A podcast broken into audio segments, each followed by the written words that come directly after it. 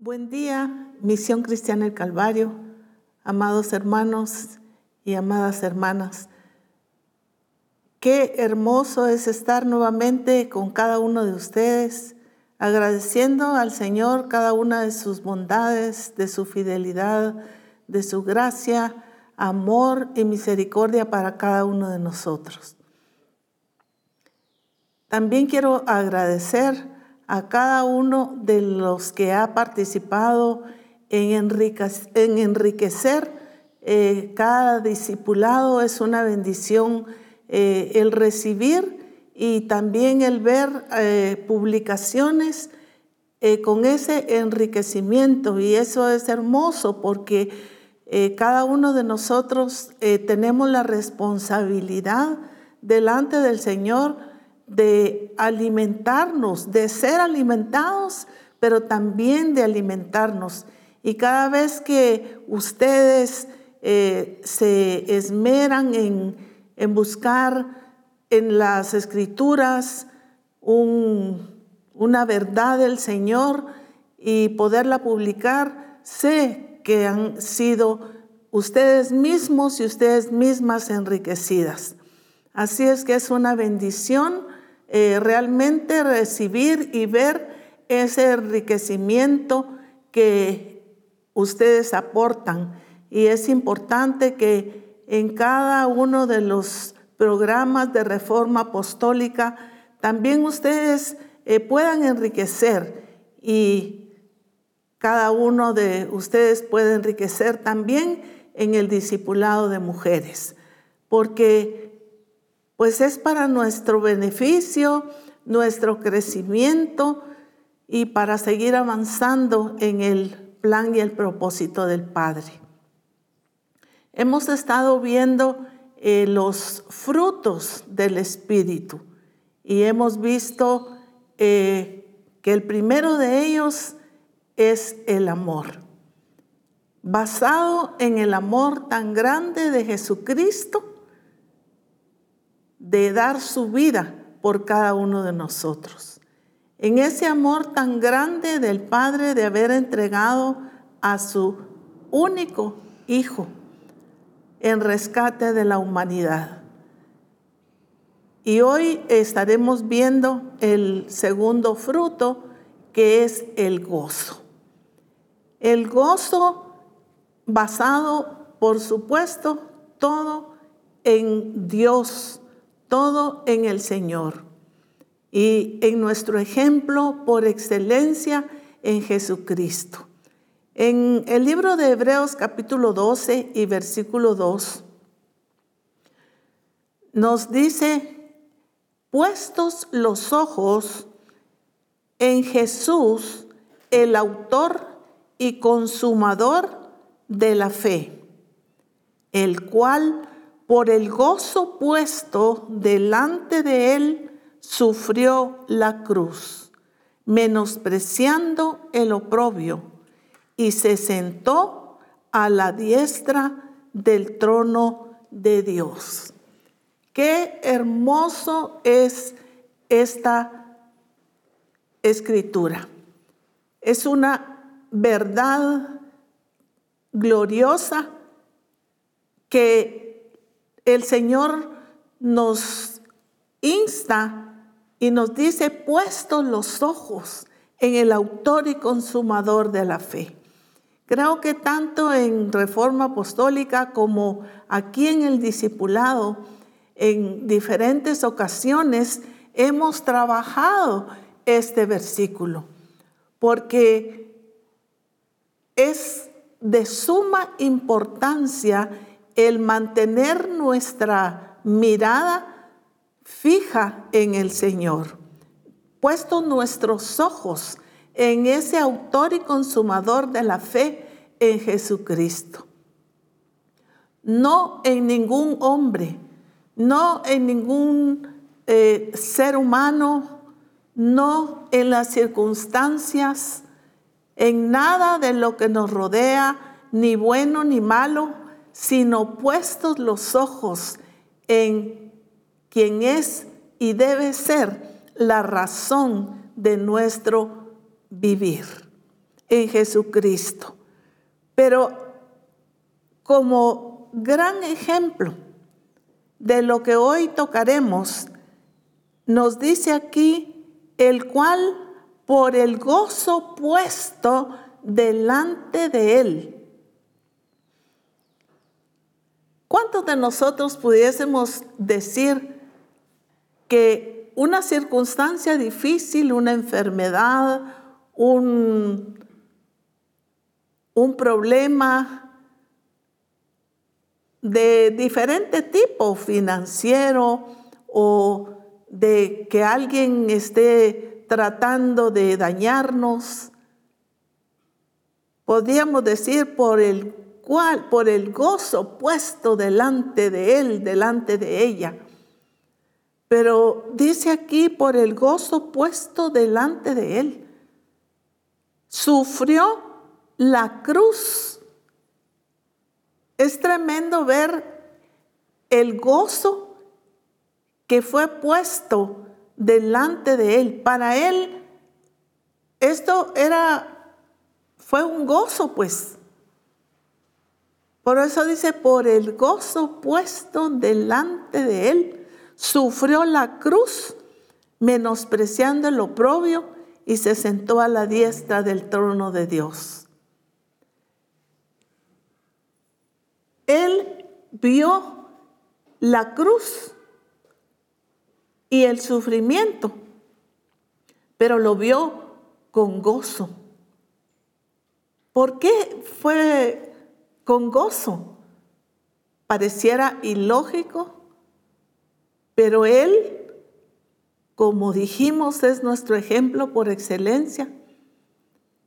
Vio algo más allá que el sufrimiento, que la cruz, que los clavos, que las espinas, que los oprobios que le lanzaban, que la maldad que había en aquellos hombres de quererlo matar.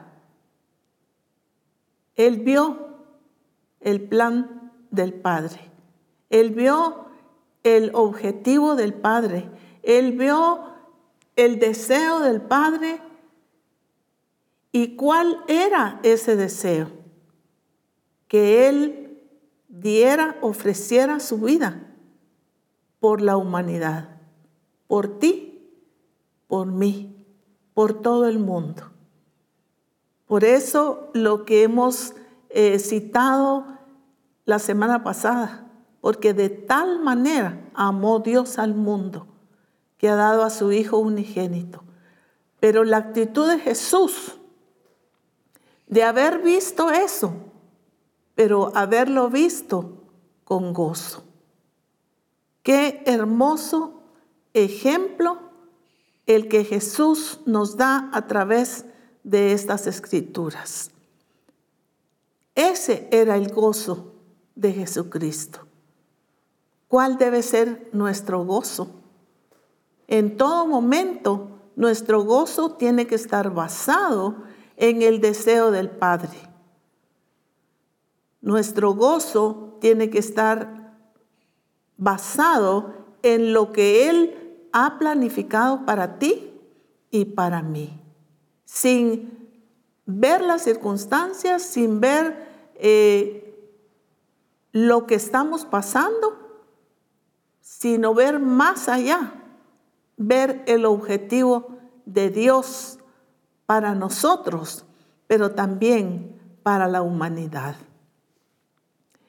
En el libro de Juan, capítulo 15, versículo 10 y 11, dice, si guardareis mis mandamientos, permaneceréis en mi amor, así como yo he guardado los mandamientos de mi Padre, permanezco en su amor.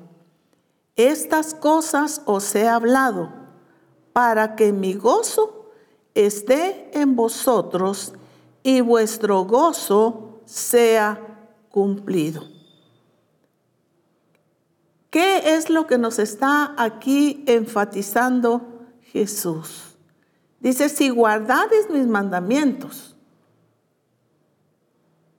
O sea, es un requisito, podríamos decir, el guardar sus mandamientos. Permaneceréis en mi amor. Así como yo he guardado los mandamientos de mi Padre y permanezco en su amor. Él nos da este ejemplo. Él, guardando los mandamientos del Padre, haciéndolos, pero también permaneciendo en el amor del Padre. Dice, estas cosas os he hablado. ¿Para qué? Para que mi gozo esté en vosotros y vuestro gozo sea cumplido. ¿Cuándo es que vamos a tener ese gozo de Él en nosotros? Definitivamente cuando guardemos los mandamientos del Señor, cuando estemos en su amor, cuando ese amor está en nuestros corazones, vamos a ser capaces de permanecer con gozo. Y ese gozo va a ser cumplido. Siempre Jesucristo dándonos ejemplo.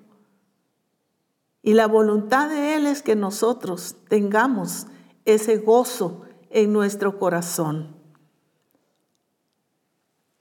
Aquí en este, todos estos eh, versículos, Jesús está hablando de, la vid verdadera y su padre el labrador.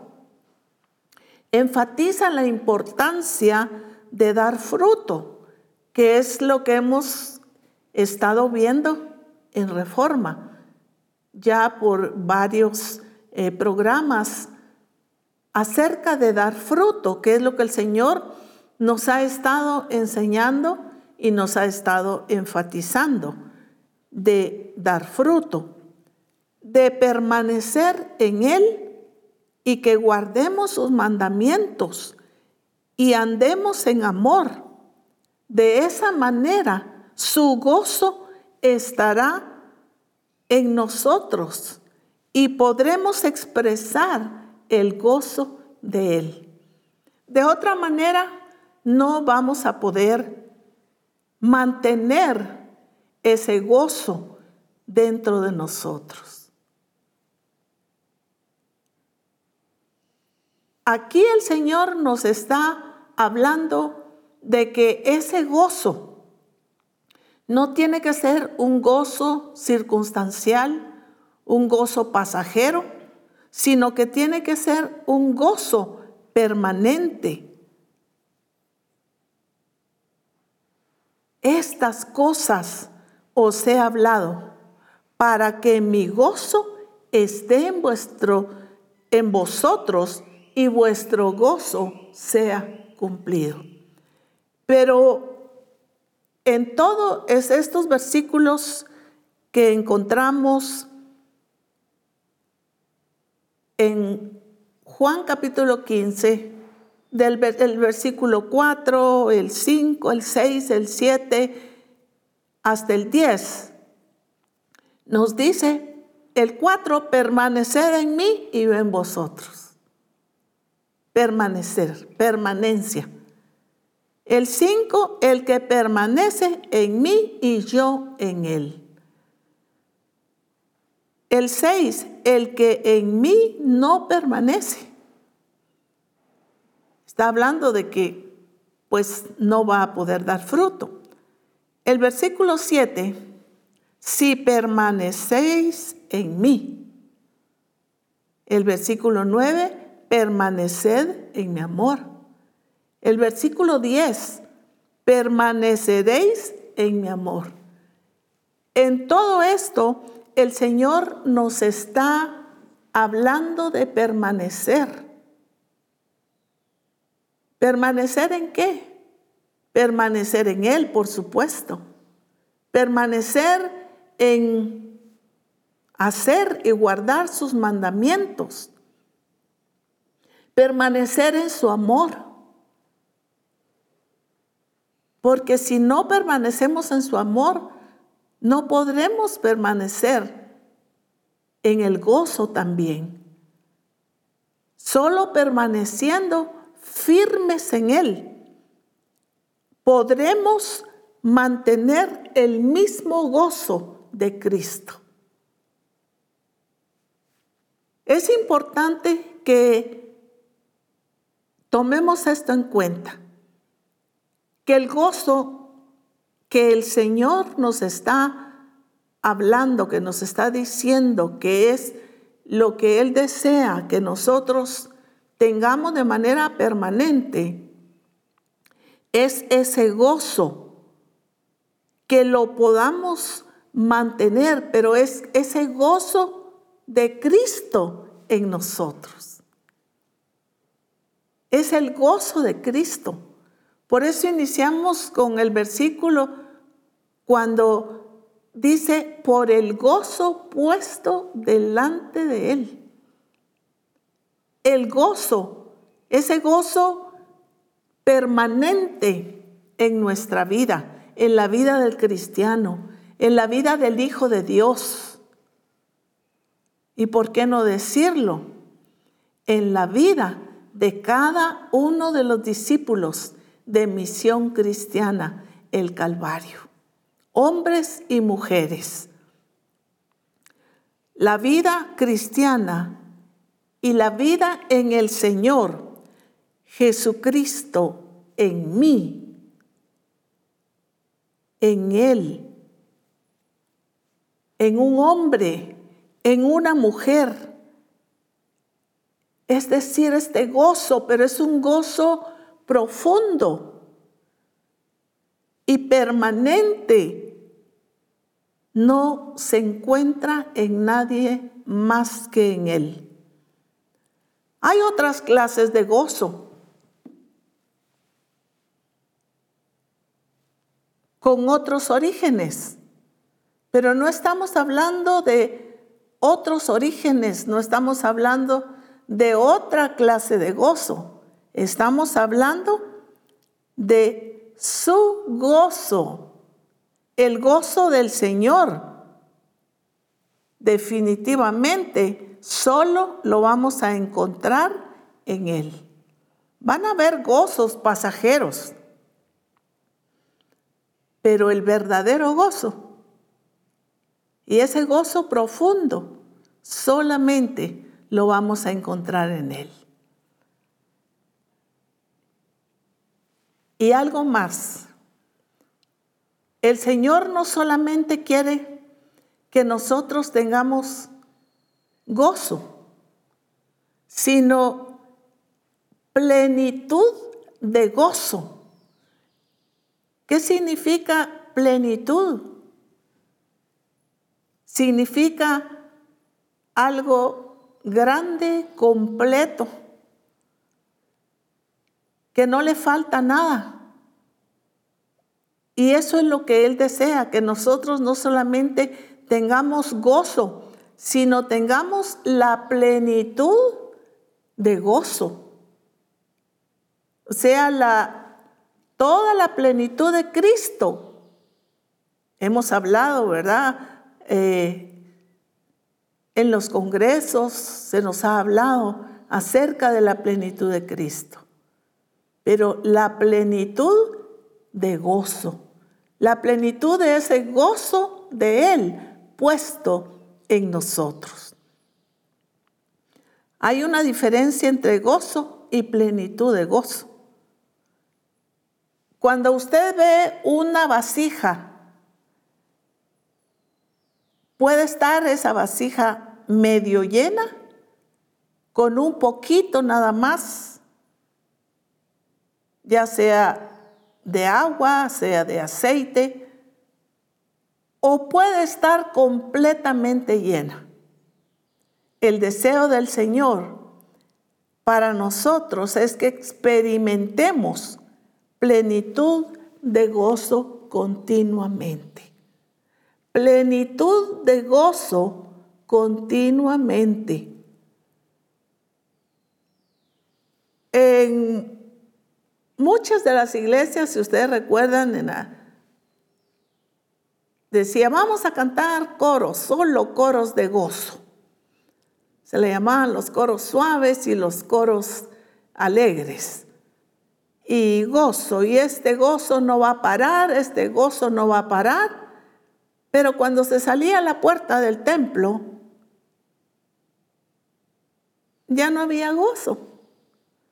Por algún problema o cuando ya se subían al carro las parejas, ese gozo se iba. Ese gozo desaparecía. Entonces solo fue un mero cantar eh, emocional de este gozo no va a parar y este gozo no va a parar, pero una circunstancia, una molestia, un desacuerdo, un desagrado, hacía parar ese gozo que hacía unos momentos dentro del templo se decía que no iba a parar. Así es que esto no es lo que el Señor quiere para nosotros, sino es ese gozo continuo de esa plenitud que Él quiere que nosotros obtengamos. En el libro de los Salmos capítulo 16 y versículo 11 dice, me mostrarás la senda de la vida. En tu presencia hay plenitud de gozo, delicias a tu diestra para siempre. Qué hermoso es esta palabra. En tu presencia hay plenitud de gozo, delicias a tu diestra para siempre. Qué hermoso es su palabra. Y pues se ha dicho que ahí en su presencia, pero ¿cómo se ha tomado la iglesia esto? Vuelvo nuevamente al ejemplo. Es en la iglesia. Por eso eh, muchos dicen, me voy a ir a alegrar a la iglesia. Y yo cuando salgo de la iglesia salgo contento, me voy a, alegrar en la iglesia. Pero, ¿qué sucede al regresar a la casa? Ya no hay gozo. Y esto no es lo que el Señor quiere. Claro, qué hermoso es cuando nos reunimos con los hermanos y cantamos y aplaudimos y nos gozamos, quizá danzando. Es hermoso, pero mucho más hermoso. Es cuando podemos mantener ese gozo cuando nos subimos al vehículo, cuando llegamos a la casa, cuando estamos comiendo, cuando vamos a, pasear, cuando vamos a, a dormir, en todo momento, en todo tiempo. Las familias, cuando nos reunimos, debemos alegrarnos, gozarnos. Cuando nos reunimos como hermanos, debemos gozarnos.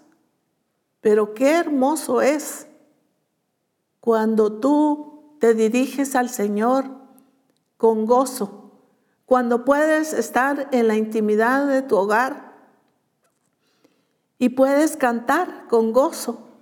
Y puedes alabar con gozo al Señor, cuando lo puedes disfrutar a Él, todas sus bondades, todos sus beneficios, todo lo que Él es en su persona.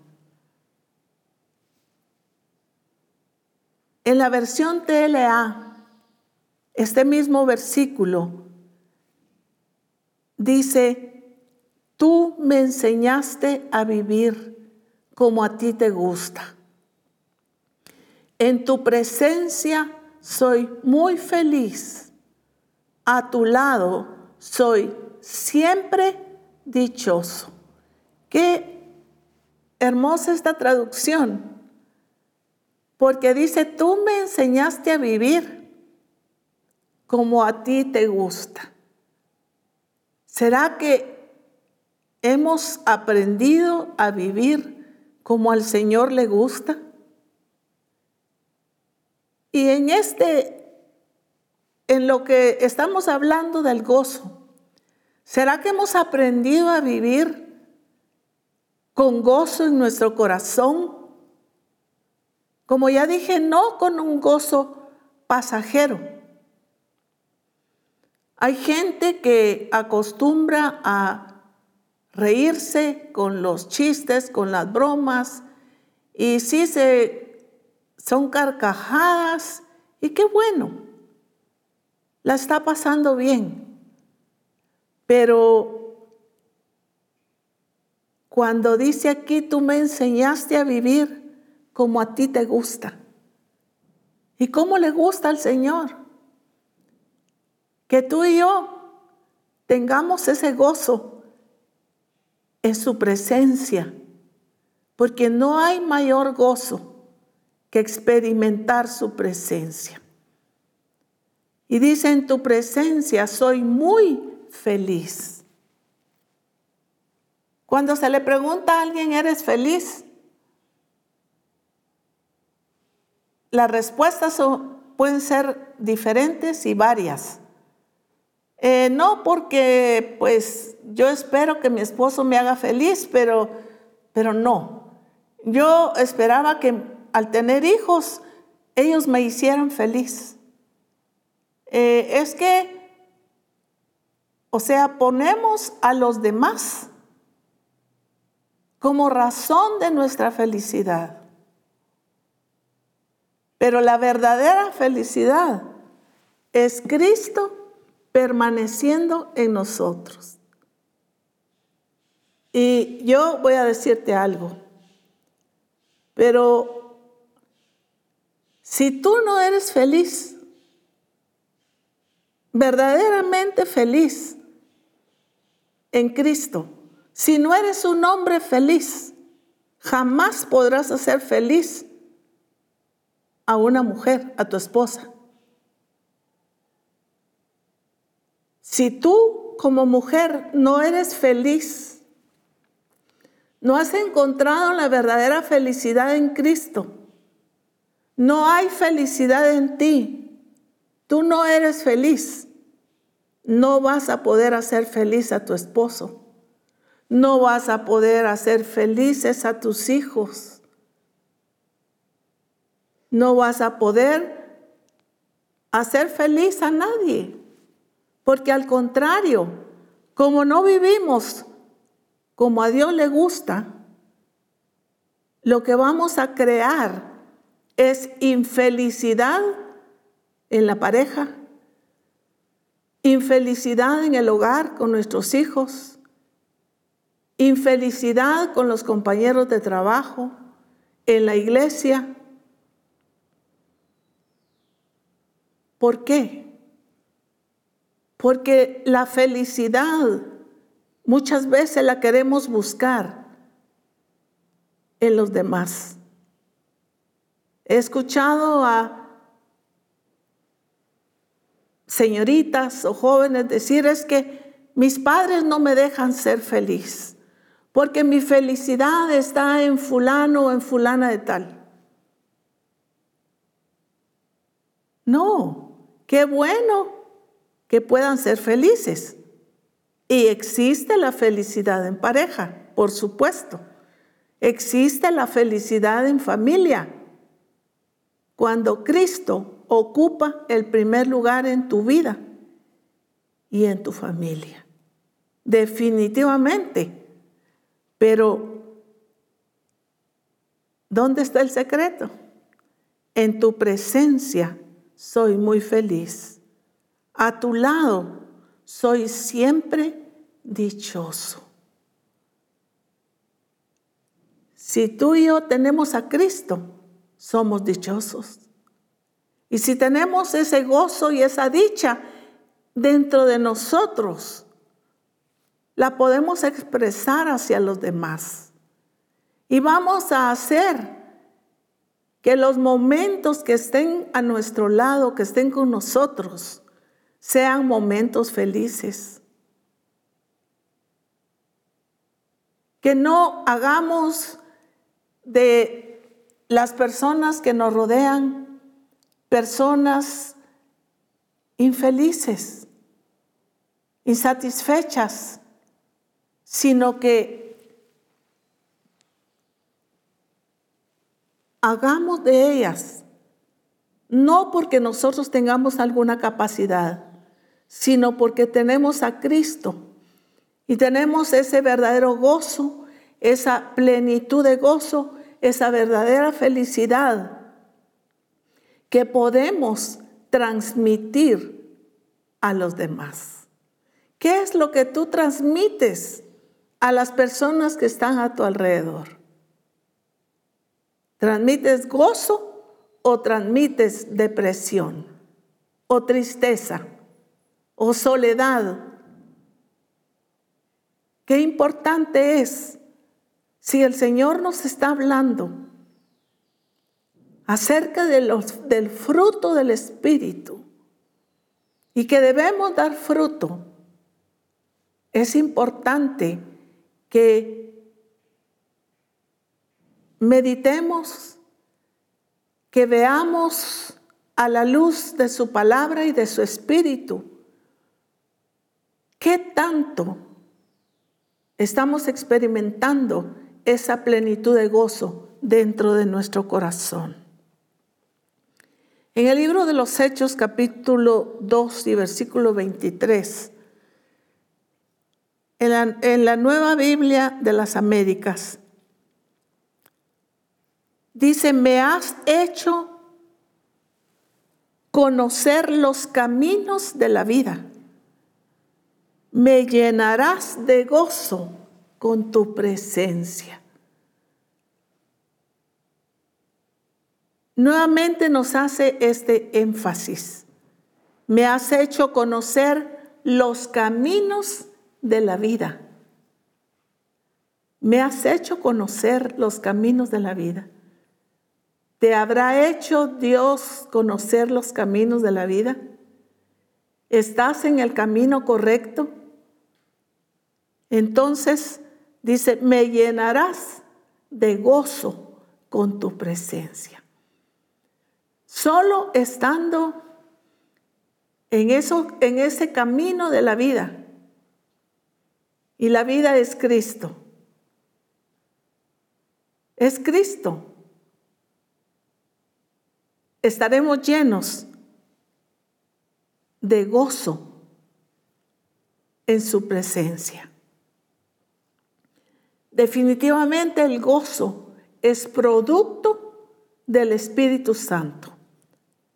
El verdadero gozo es producido por el Espíritu Santo.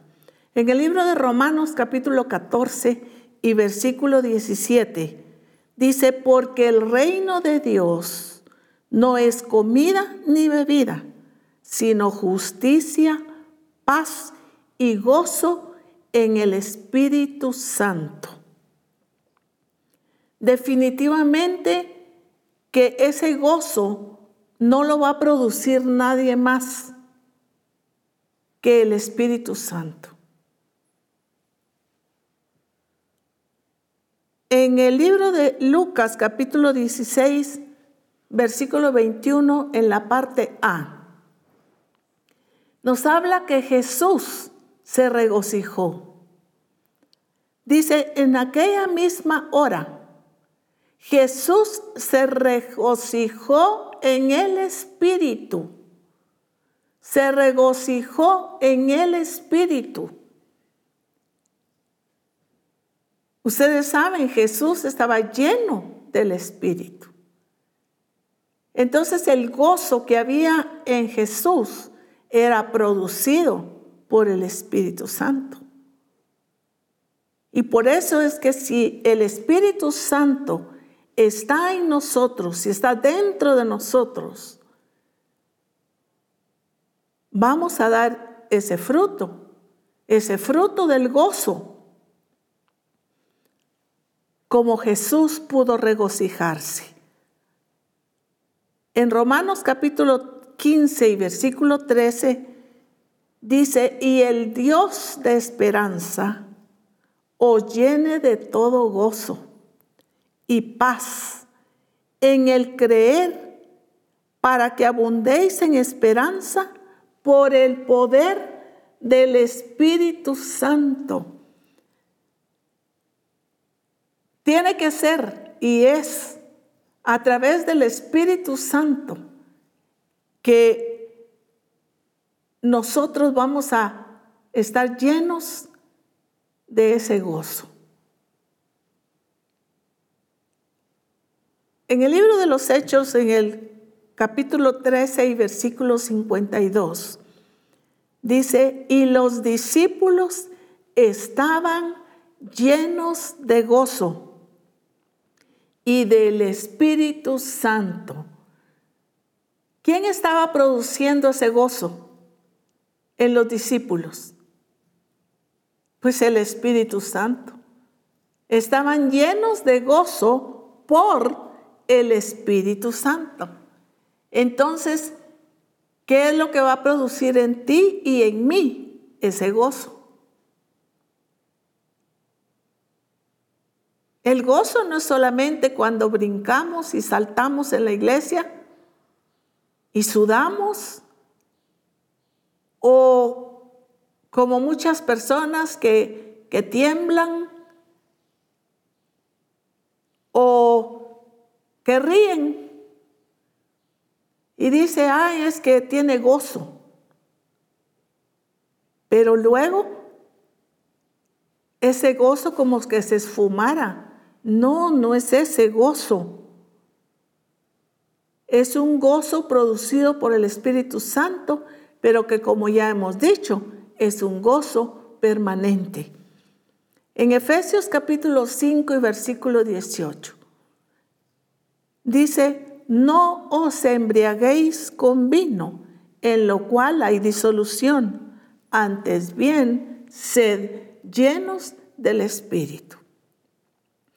¿Por qué estoy mencionando muchos versículos? Porque me gusta ampliar lo que dice la palabra.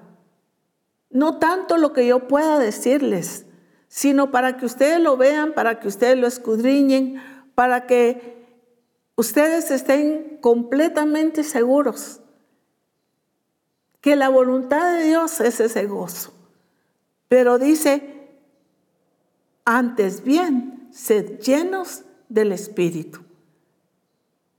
Necesitamos estar llenos del Espíritu. Sin el Espíritu, solo vamos a tener alegrías pasajeras por diferentes motivos, pero no el verdadero gozo del Señor. Entonces necesitamos, y si tú todavía no has sido lleno del Espíritu Santo, puedes pedírselo al Señor. ¿Por qué? Porque solo tenemos que pedir. Dice, si vosotros siendo malos sabéis dar buenas dádivas a vuestros hijos, cuanto más vuestro Padre os dará el Espíritu Santo a los que se lo piden. El gozo, ese gozo debe estar basado definitivamente en el Señor, pero basado en las cosas de arriba.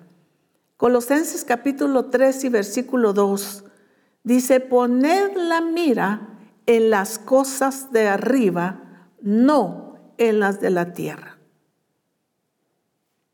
Entonces, hermana, me tengo que mantener con la vista fija hacia el cielo. No, no estamos hablando de distraernos.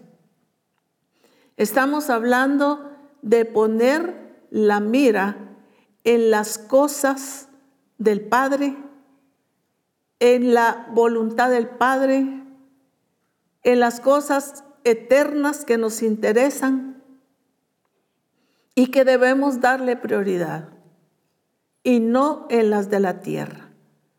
Porque definitivamente nuestro gozo va a depender del Señor.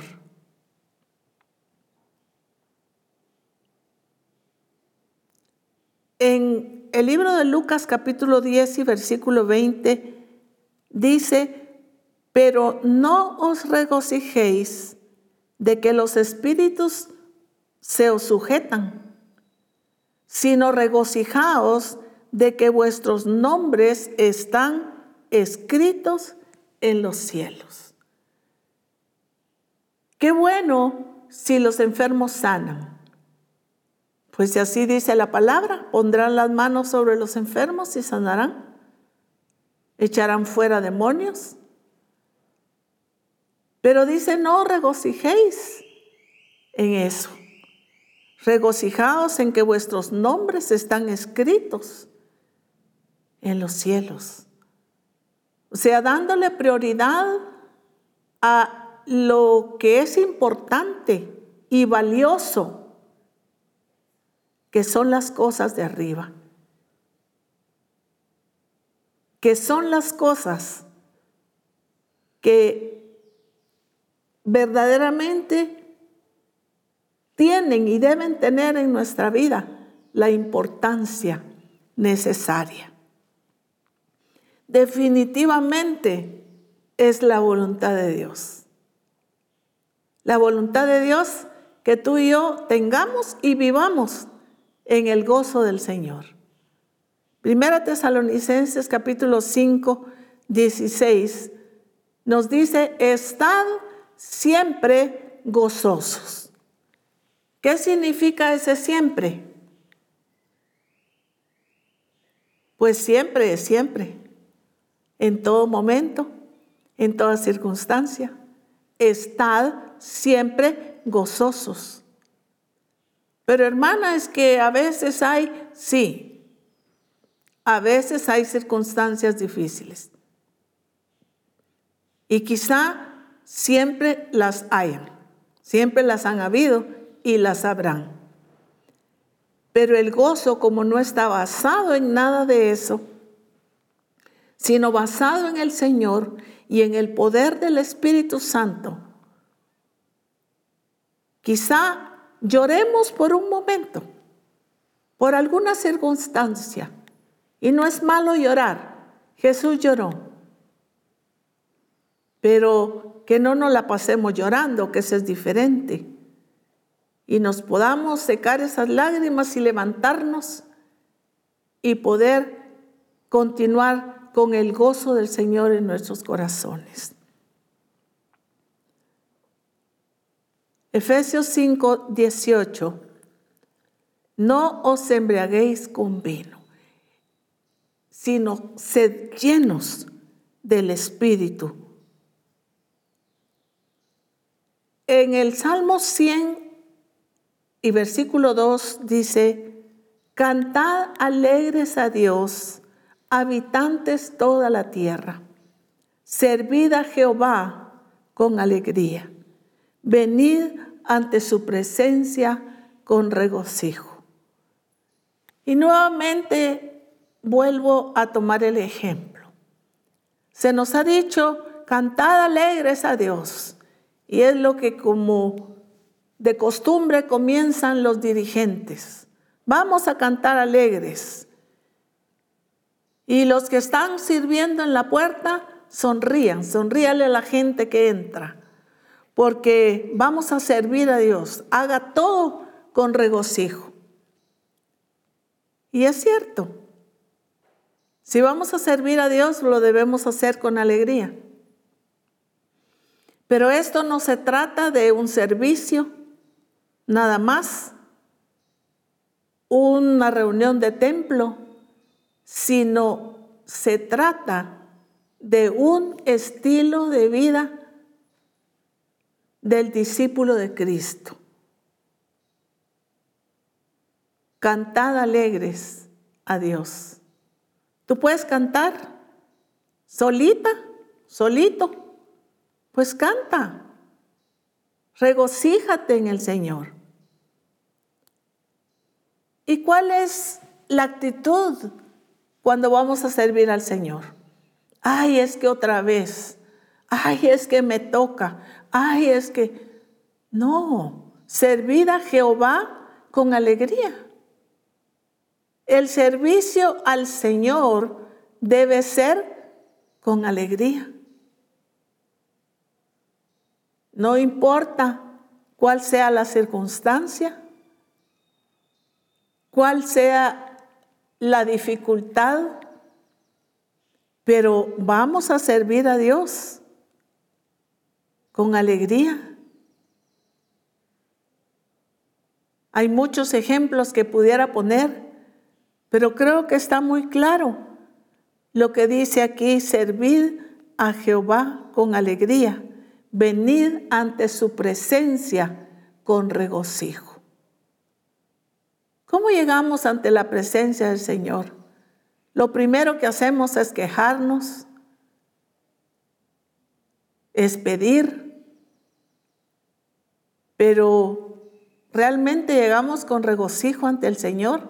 No es malo pedir, pero lo que la escritura nos dice aquí es que lleguemos ante su presencia con regocijo. Y eso es en todo momento y especialmente en tu intimidad con Él. En Proverbios 17, 22 dice, el corazón alegre constituye buen remedio, mas el espíritu triste seca los huesos. Encontramos un ejemplo en el salmista David. David habla acerca de que sus huesos se secaron a causa de la tristeza, del de la congoja que había dentro de él. Pero dice, el corazón alegre constituye buen remedio mas el espíritu triste seca los huesos. ¿Cuántas personas hay que, que les cuesta pasar un proceso de enfermedad, de circunstancia difícil en su, en su cuerpo físico? ¿Por qué? Porque en vez de tener una buena actitud de gozo, tiene una actitud de deprimirse, de renegar. Entonces, es peor la circunstancia. Proverbios dice, el ánimo del hombre soportará la enfermedad. Bueno, y más, un hijo, una hija de Dios, con el gozo del Señor dentro de él. El gozo del Señor debe ser en todo tiempo. En el libro de Habacuc,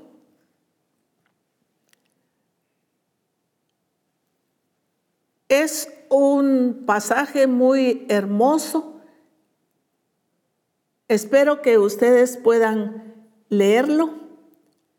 En las publicaciones yo lo puse completo porque es muy importante todo lo que relata de la situación de escasez de, de, lo que ustedes quieran. Pero dice el versículo 18, con todo, yo me alegraré en Jehová y me gozaré en el Dios de mi salvación. Qué hermoso es cuando nosotros podemos experimentar en carne propia estos versículos. Hace algunos años que con mi esposo, el apóstol, pasamos una situación muy difícil cuando recién había él recibido la misión pues en sus manos y pasamos una época demasiado difícil. Fue una situación extrema que tuvimos que mandar a nuestros hijos, donde mi hermana, mi hermana Blanqui, para que estuviera con ellos, porque nosotros literalmente no teníamos para comer. Fue una situación que esto pues no lo contamos, pero como testimonio, sí lo digo. Había momentos en que yo iba al mercado tal vez con una moneda de 25 centavos. Y decía yo, ¿qué voy a comprar con esto? Y yo literalmente, hermanos, miraba al suelo y decía, quizá me encuentre una moneda tirada en el piso. Fue una situación difícil, no teníamos para pagar la casa, para pagar el colegio de los niños, para ponerles una refacción para el colegio.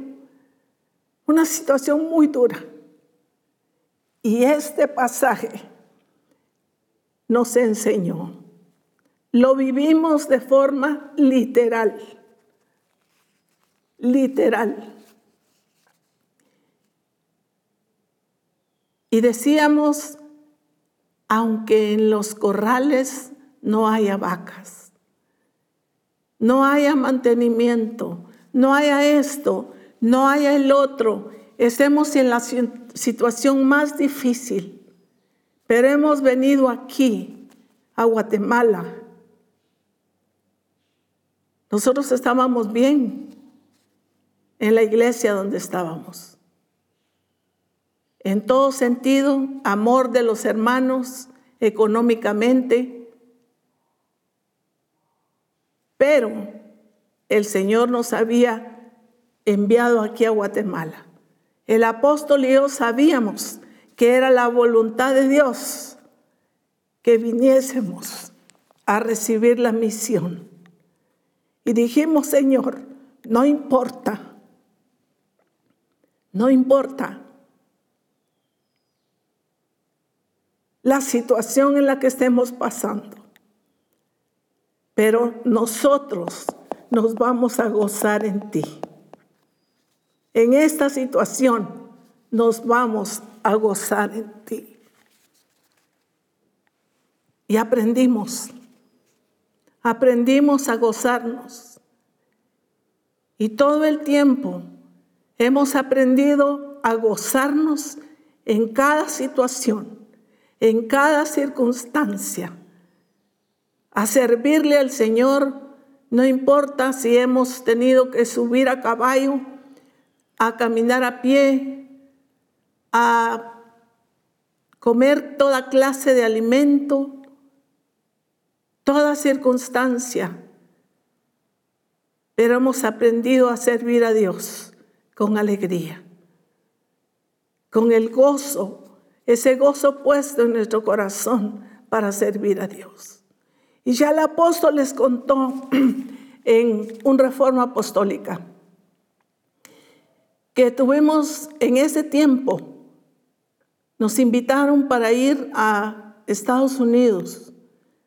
No les cuento el detalle de cada cosa y cómo nos fuimos, pero si no fuimos legales, pues.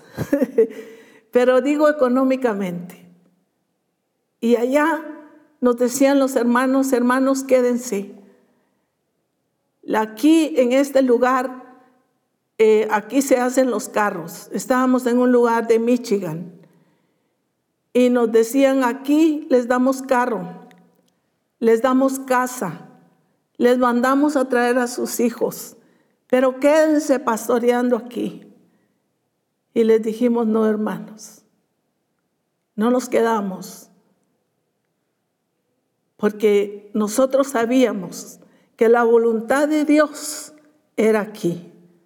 No importa lo que estábamos viviendo, lo que sí sabíamos era que si pasábamos esa etapa con gozo y todas las etapas difíciles que se vinieran en adelante, estaríamos haciendo la voluntad de Dios. Y hasta hoy podemos decirles que Dios ha sido más que fiel y verdadero.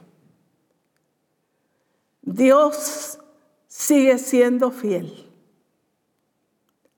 pero aprendimos, hemos aprendido a contentarnos con lo que tenemos. En esa ocasión teníamos a una persona que había sido enviada a, la casa por la iglesia donde habíamos estado y ellos la estaban pagando para que nos ayudara porque mi mamá tuvo un accidente, se quedó postrada en cama. Y pues como no había mucho que comer, comíamos frijolitos, lo que hubiese y ella no podía entender. Y decía, ¿por qué ustedes y sus hijos son felices comiendo frijoles? Y ella se molestaba y le decía yo, mira, haz un arrocito, agarra un tomate o algo y hazlo para ti. Y decía, no, no los entiendo. Y yo le dije una vez, le dije, mira, Hoy mis hijos están comiendo frijoles, pero un día ellos estarán comiendo jamón. ¿Por qué? Porque tenemos que aprender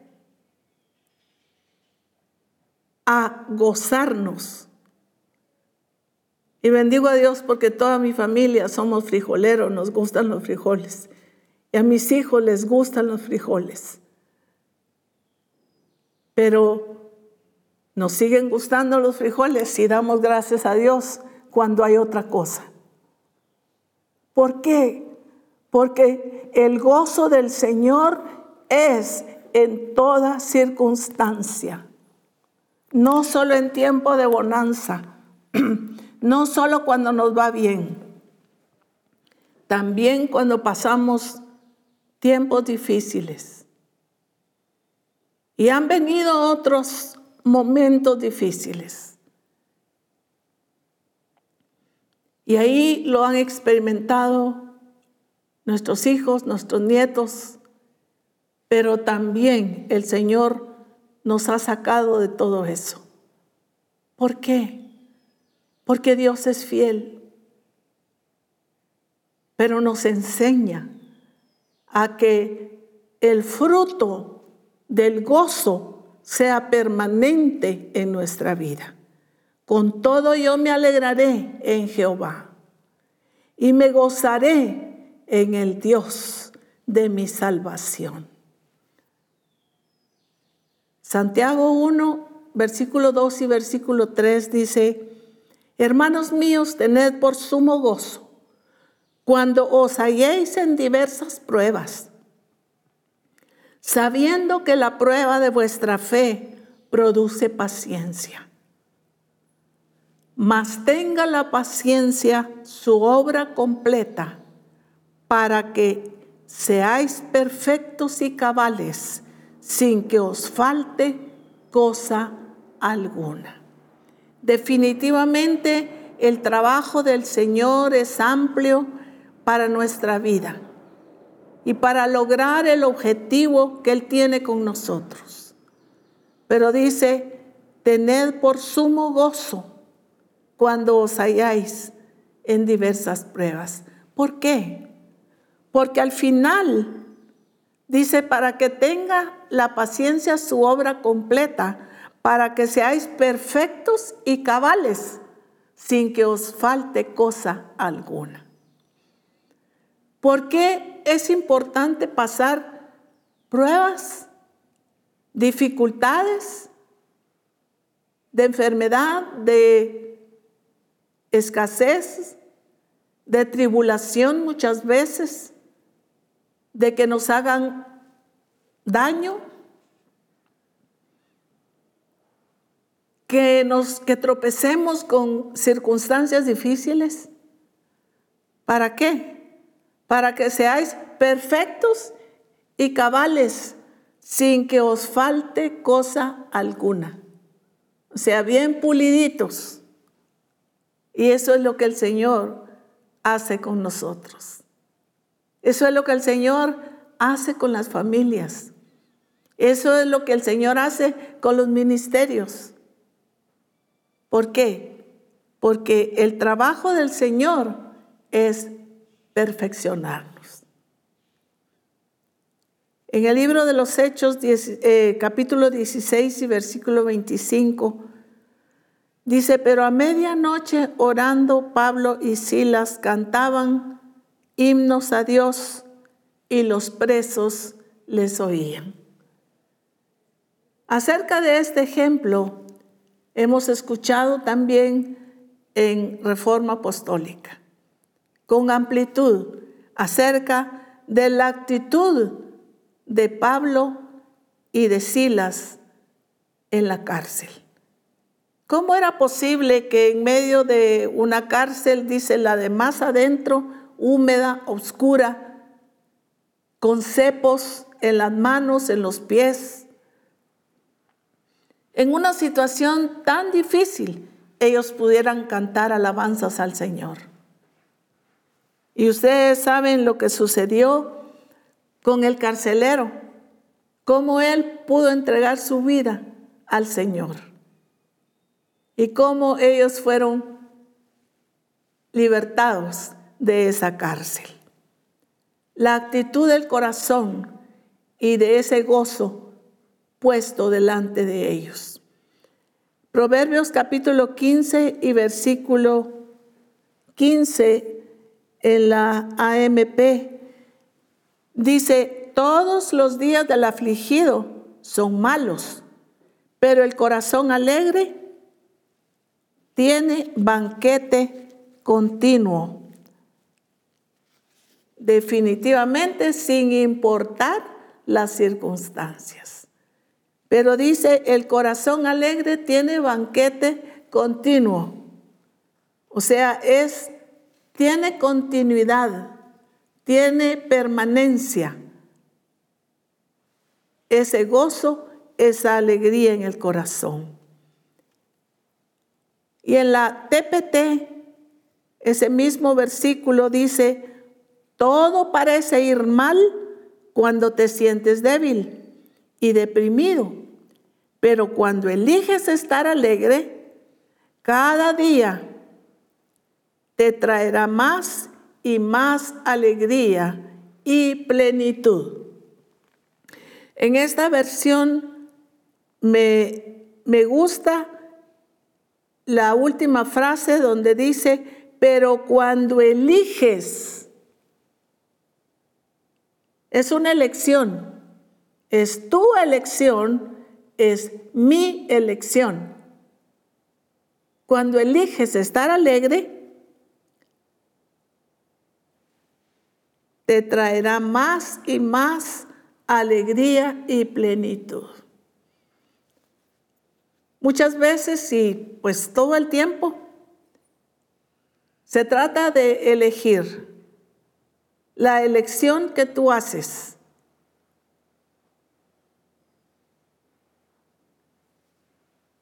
En la condición, en la situación donde estamos ahora, es porque lo hemos elegido. Alguna vez elegimos, pero dice cuando eliges ¿Qué es lo que tú vas a elegir hoy? Tú tienes la respuesta. Y si hemos sido llenos del Espíritu, ese gozo tiene que emanar, tiene que fluir en nuestras vidas como nacidos de nuevo y que debemos expresar en toda circunstancia. En tiempos de bonanza, donde todo sale bien, en medio de las dificultades, adversidades, tribulaciones, el gozo del Señor es nuestra fortaleza. Nos dice en Nehemías capítulo 10 y 10b, en la primera parte. El gozo del Señor es nuestra fortaleza. El gozo del Señor es el que va a fortalecernos en estos momentos difíciles por los cuales estamos atravesando. En Filipenses 4, 4 y 5, en la TLA, dice, vivan con alegría su vida cristiana. Lo he dicho y lo repito, vivan con alegría su vida cristiana, que todo el mundo se dé cuenta de que ustedes son buenos y amables. Vivan con alegría su vida cristiana. ¿Qué tiene, hermana? Ay, aquí, cabizbajos. No podemos dar fortaleza ni consuelo a nadie. Ay, si supiera, yo estoy peor que usted. Ese es el consuelo que podemos dar. ¿Por qué? Porque no hemos entendido a cabalidad que el gozo del Señor es nuestra fortaleza, que el gozo del Señor debe ser pleno y debe estar en nuestro corazón. ¿Por qué perdemos el gozo muchas veces? Mencionaba a, David en el Salmo 51, 12, si ustedes lo leen todo, es cuando él le habla al Señor y le dice, ten piedad de mí, oh Dios. Pero en el versículo 12 dice, vuélveme el gozo de tu salvación y espíritu noble me sustente. ¿Por qué él él está clamando aquí y dice, vuélveme el gozo. Porque él había perdido el gozo. Ya mencionamos que sus huesos habían sido secados. Eh, cada vez él se consumía más. Y había sido la situación a la que había llegado. Ustedes saben, a causa de su pecado. Por eso es que ahí él empieza a pedir al Señor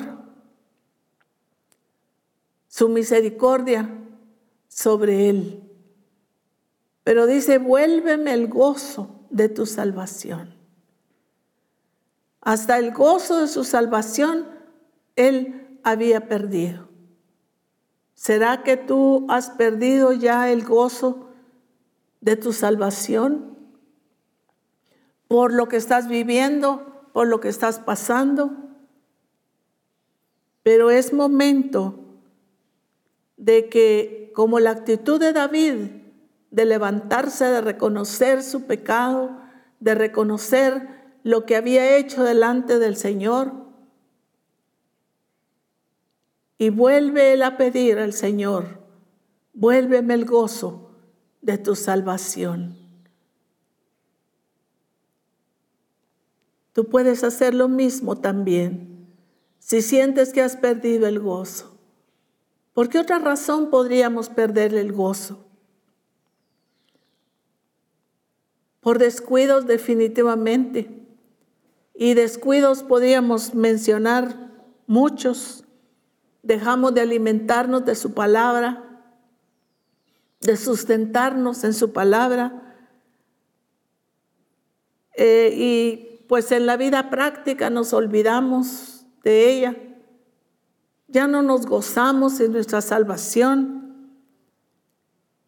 Definitivamente perdemos el gozo por estar fuera de su presencia descuidamos nuestra, nuestra comunión, nuestra intimidad con el Señor. Pero es hora de volvernos al Señor y si hemos perdido el gozo, de recuperarlo. Porque la voluntad de Dios, como ya vimos, es que estemos siempre gozosos. Es necesario que los resultados de ese gozo sean visibles al mundo. En el libro de los Salmos 126, 2 y 3 dice, nuestra boca, entonces nuestra boca se llenará de risa y nuestra lengua de alabanza. Entonces dirán las naciones, Grandes cosas ha hecho Jehová con estos.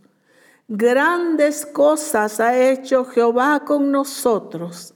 Estaremos alegres.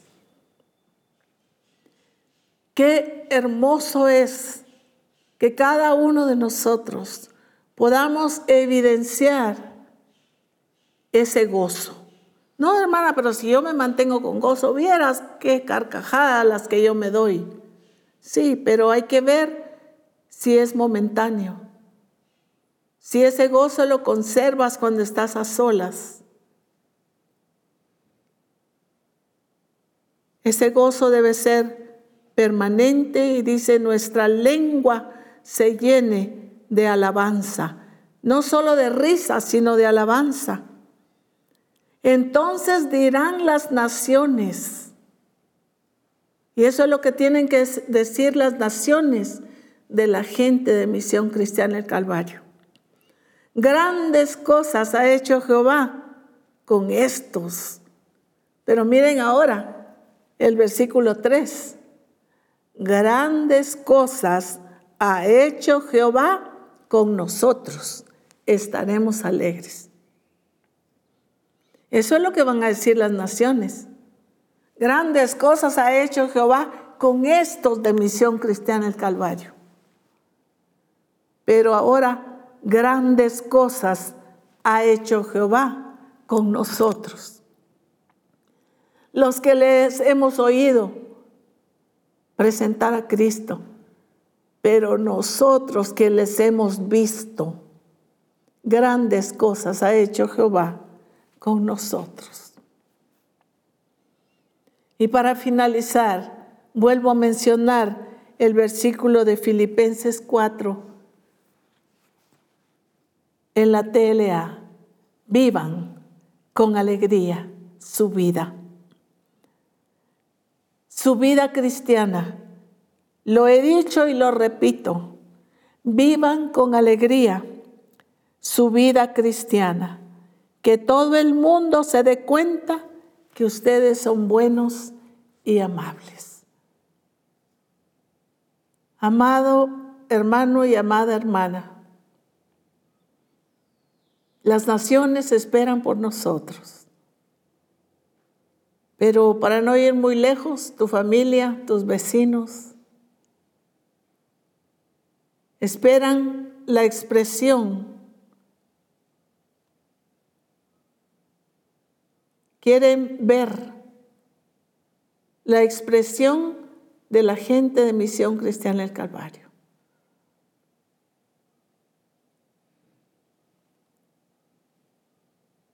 Ver esa vida que no es una alegría nada más, sino es un gozo pleno, permanente,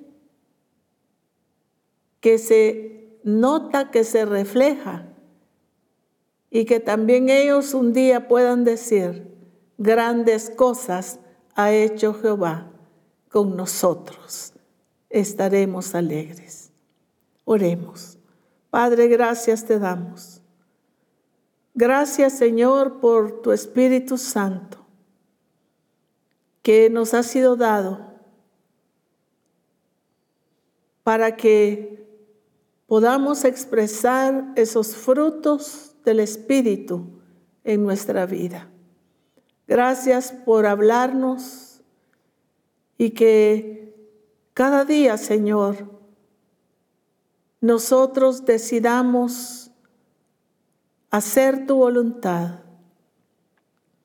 Que seamos cada día llenos de la plenitud de tu espíritu para que podamos también tener ese gozo pleno que solamente tú lo das y que podamos dar testimonio de que tus hijos somos hijos llenos de ese gozo pleno de tu Espíritu Santo. Y que muchos en las naciones puedan decir, grandes cosas ha hecho Jehová con nosotros. Estaremos alegres. Gracias Señor. Te bendecimos, te glorificamos en Cristo Jesús. Amén. Amén. Dios les bendiga de una manera muy grande.